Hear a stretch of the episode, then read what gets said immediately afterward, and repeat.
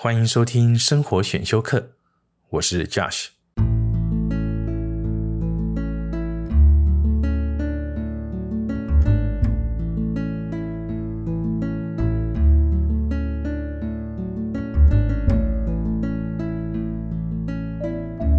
嗨，欢迎收听生活选修课第二集。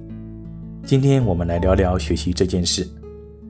几个礼拜前，我给自己定了一个目标，就是要学习如何做 Podcast。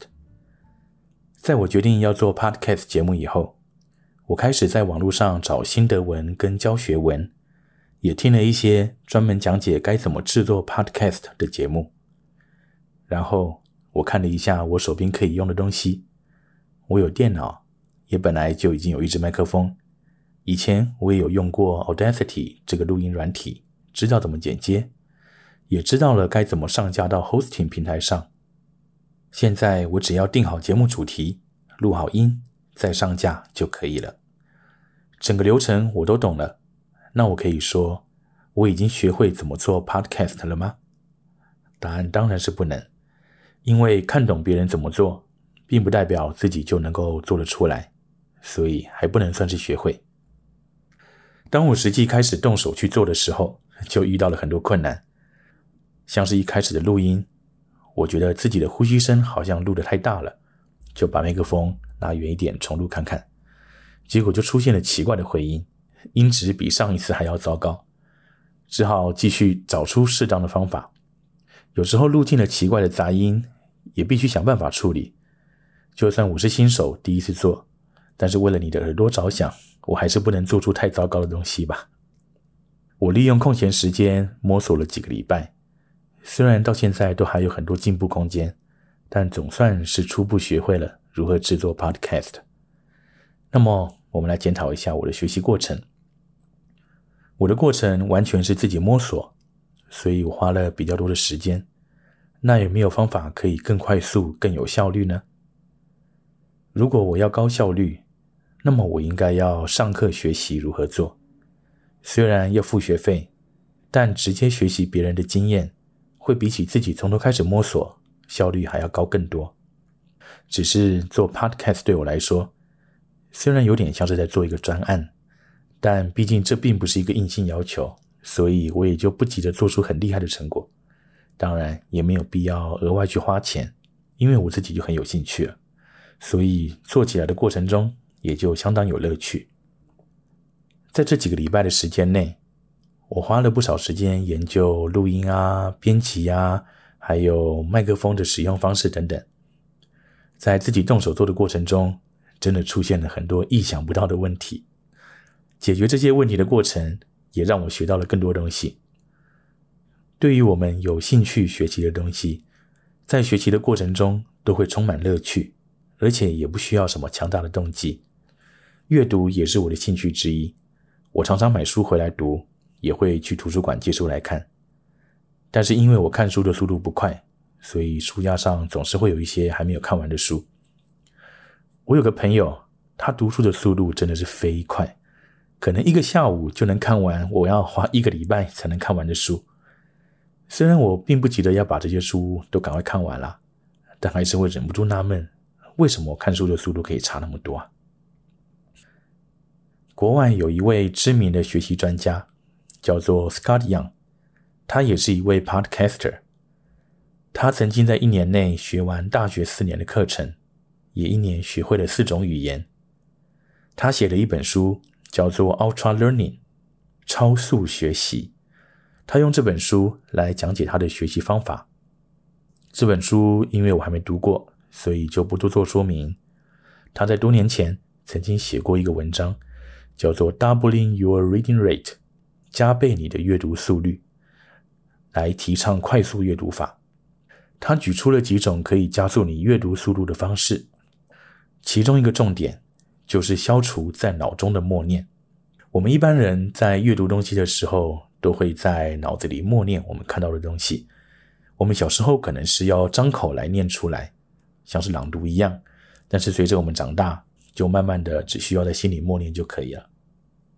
他说，只要阅读的时候不在脑中默念，阅读速度就可以大幅提升。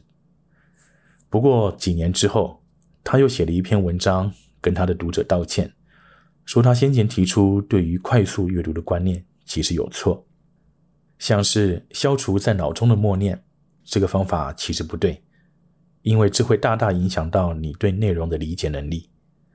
另外，由于我们大脑的工作记忆，也就是暂时记忆，比方说像是快速记下一组电话号码这样的记忆，这种记忆的容量是有限的。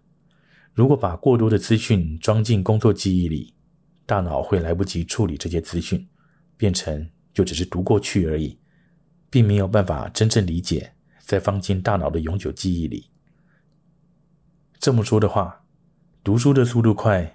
就表示一定会牺牲掉一些理解能力吗？当然不能这么说。或许是人家已经有了相关的基础知识，他的底子很好，也很清楚他想从书里面获得什么，这样读起来速度当然会比较快喽。也有可能是他发展出一套自己的读书方法，或者他有一些自己的诀窍。比方说，我们记忆东西其实是有诀窍可以利用的。比方说，有名的记忆宫殿法，让你用联想的方式来记住东西。如果你有兴趣的话，可以找相关书籍或是文章来看。在读完书本后，如果要确认自己确实有读懂并且学会了里面的内容，首先我们要回想内容。在读完一本书以后，先尽可能回想这本书的内容，自己告诉自己这本书写了些什么。这么做。会比我们重新翻阅这本书还要更能帮助我们吸收书本的内容。再来，我们要避免学会的假象。什么是学会的假象呢？就是我们误以为已经读懂了书本的内容，但其实我们可能只抓到了几个点，或是只记得几个我们觉得很有共鸣的地方。也好像我刚才分享我自己制作 Podcast 的例子，在我爬完教学文跟心得文。也在头脑中跑过了几遍整个流程之后，觉得自己好像已经学会了，这就是一种假象。在这个阶段里，我看到的知识，它还是别人的知识，还不是我自己的。直到我实际去动手做了以后，这个知识才会深入我的记忆，成为我自己的。在有老师教导我们的时候，老师一定都会出作业给我们做，或是出题目考我们。要我们实际演练，这样才能确认我们有学会。但如果是我们自己自学的话，就必须要自己测验自己，避免掉进学会的假象这个陷阱里。所以回到刚刚说的读书速度快或慢的例子，我认为只要在自我测验的时候能够确认自己确实完全理解了，这一点比较重要。先追求确实，再来才是追求速度。这也好像是学乐器一样。假设你在学吉他，你现在想要学会弹一首歌，你会先把它的和弦先学好，指法的按压要正确，弹出来的音色才会干净漂亮。再来才是追求和弦转换的速度。如果你是先追求要能够跟得上这首歌的速度的话，那你弹出来的音色恐怕就不会好听。自我测验最好的方式。就是教别人你学到的东西，你可以尝试跟家人或是朋友分享你的心得，看看能不能讲的有条理，也能让对方听得懂。参加读书会互相分享也是一种很好的方式。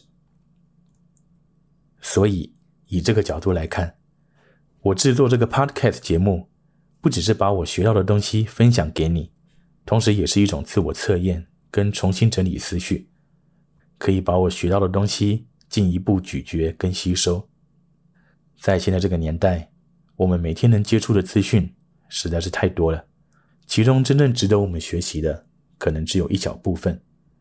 而我们平常每天都在学习的知识，我们可以多注意有没有真的学进去。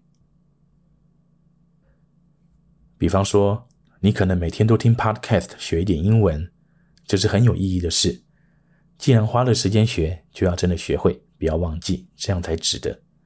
所以你可以试试看，把你觉得已经学到的东西，用自己的思路重新整理出来，跟自己说一遍。最好是能够教你身边的人你所学到的东西。只要能这么做，就表示你真正学会了。谢谢你收听今天的节目，我们下次见。